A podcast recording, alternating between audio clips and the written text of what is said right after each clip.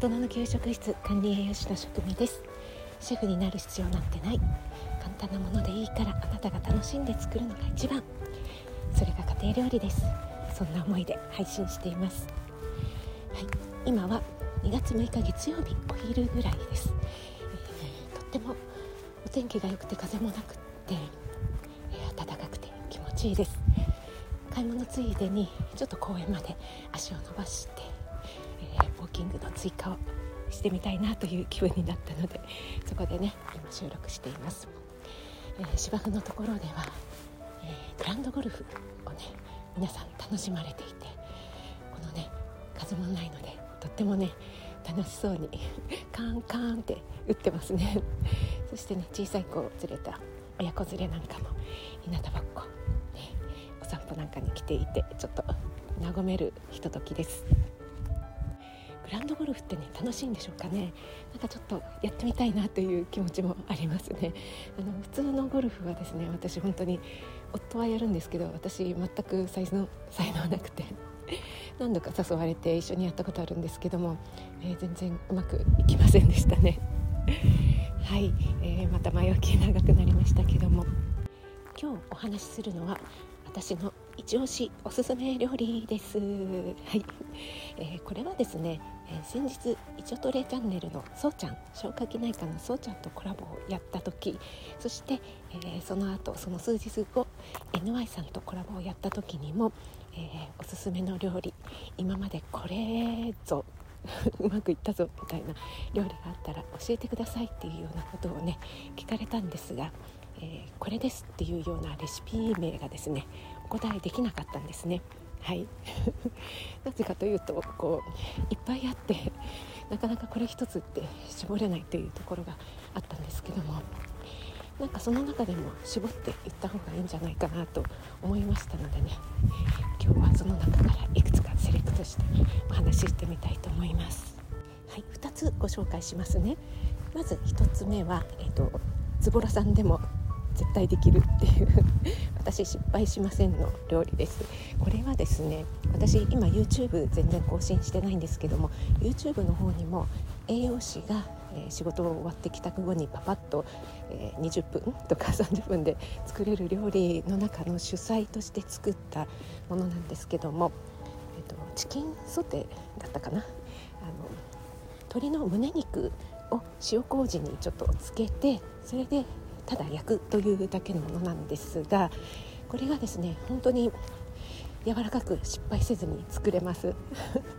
でこれのポイントなんですが青のりを使うというところなんですね。で塩麹っていうのはやっぱり酵素の影響で、えー、鶏胸肉がとっても柔らかくなります。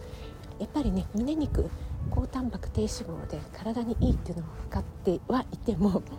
えー、もも肉と比べてねちょっと焼くとパサパサになっちゃうとか。でね焼きすぎるとパサパサになっちゃうからちょっと、えー、控えめに焼くと中まで火が通ってないとか。なかなかねちょっと扱いにくいよっていう方もいらっしゃるかと思うんですがこの塩麹につけていただくことで格段に柔らかくなります。そして塩麹はちょっとですねやっぱり麹なので若干癖があるんですね。なのでそれを和らげるために私は青のりを使っています。はい。これで失敗いらず本当に簡単にできます、えー、できればねまあ、えー、そうですね。半日ぐらいつけておいた方が本当に柔らかくなるんですけどももうねそんなつけておく時間ないよというような時は本当にもう約、えー、10分15分前に、えちょっとねつけておいて他の用意をしておいてそれで最後に焼くとかねそんな風にしていただくだけで十分美味しく出来上がります。これは鶏胸肉だけではなくて魚とかね他の食材にも十分に使えますので応用が効きますよ、えー、保育園のね給食でももう鮭 鮭はですね嫌いな子があんまりいなくって使える魚メニューなんですけどももうね何しろ鮭ってすぐ硬くなっちゃうんですね。それをですね防止するためにこの鮭の塩麹焼きというのをね取り入れましたところもうね本当に子どもたちに大好評で。やっぱりね冷めてもそこまでやわあの硬くならないんですね。なのでねわざわざ給食室に来てもう本当に美味しかった柔らかかったってね言ってくれる子までいるぐらいね本当に好評だったのでこの塩麹ねえー、一応トレチャンネルのそうちゃんとお話しした時もこう腸内環境大事ですよという話しました。是非ねこの、えー、発酵食品、えー、日常生活に取り入れていただければなと思います。塩麹ねお家で作られる方も結構いらっしゃると思いますが普通にね、えチューブみたいなパックで売ってまして、え結構日持ちするのでねあの本当に塩味をつける感覚で塩感覚で使っていただければいいんじゃないかなと思います。はいこれが1つ目ですね。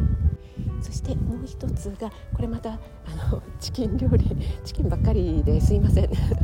チキン料理なんですけども、えっと、チキンソテーアボカドマヨネーズ仕立てというものになります。はい、これ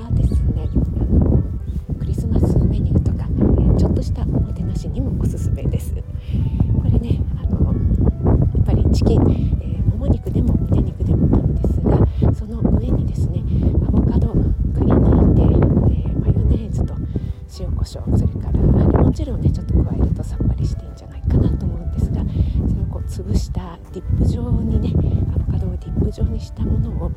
上に塗って焼くというものなんですね。でその上にちょっとあのアクセントでパン粉なんかをね散らしていただくとこ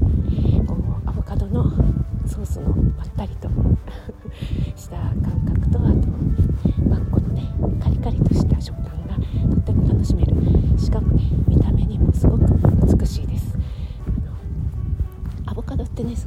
緑が綺麗なんですけども焼くことによってねますます緑の発色がねとても綺麗な色に発色するんですよね。はいなのでねこれはあの簡単な割にすごく映えるんですよ。なのでね是非やっていただきたいなという、え料理になります。これは鶏肉の一枚肉でやっていただいてもちょっとね豪華になって、え切り分けてただくのもいいですし、えー唐揚げ用みたいなねもうすでに細かくなっているものに、えー、ちょっとずつねこうアボカドをディップを塗って焼くという形でもねいいんじゃないかなと思います。はいいかがでしょうか、えー、簡単なのになんか映えるというねそういったメニューになります。はい、そして全然あの違う番外編として私料理研究家さんのアシスタントをしていに、えーと、キッズクッキングの、ね、講師をしもしていました。その時にねやっぱり子どもたちがいかに料理に興味をもら持ってもらって楽しくね作って食べてもらうかっていうところにねすごく工夫をして頭をね悩ませていたんですけどその時に、えーと各地の日本各地の郷土料理というのを取り入れてそれでね、えっと、白地図ですか日本の地図を用意して今日は、えー、例えば、え、山形県の郷土料理だよみたいな感じで、え、山形県ってどこだろうね。じゃあここ今日作ったから色塗っておこうかみたいな感じでね、え作ったりしてたんですね。で今度はじゃあ北海道ねみたいな。そうするとえっとだんだんね、え地図がこう色で塗られていって、え、子どもたちもね今日はどこ？みたいな感じで楽しみにしてくれますしあの各地のね郷土料理にも興味を持ってもらえる覚えてもらえるということとまあ、日本にはねいろいろ各地にそういった郷土料理っていうものがあるんだなっていうその食文化に触れてもらえる またはねそのその県が日本地図のどの場所にあるかみたいな社会の勉強にもなるっていうことでね一石何鳥にもなるなっていう感じでねはいあの子どもたちはそれをファイルに入れてねあのキッズクッキングの時はね持ってきてくれて、えー、そこにね色を塗るのを楽しみにしてくれていました。はいすいません長くなりましたがそんな感じでですね、えー、私の、えー、おすすめもっと本当はたくさんあるんですけどもこのチョイスで良かったのかなと今話しながら思ってますけども。キンソテーアボカドマヨネーズ仕立て。それからですね塩麹焼きはいろいろな食材に活かせますよ。そして青のりがポイントですよ。ということでねお伝えいたしました。是非ね、えー、皆さんも作ってみて感想など教えていただけると嬉しいです。最後まで聞いてくださってありがとうございます。それでは引き続き素敵な一日をお過ごしください。食味でした。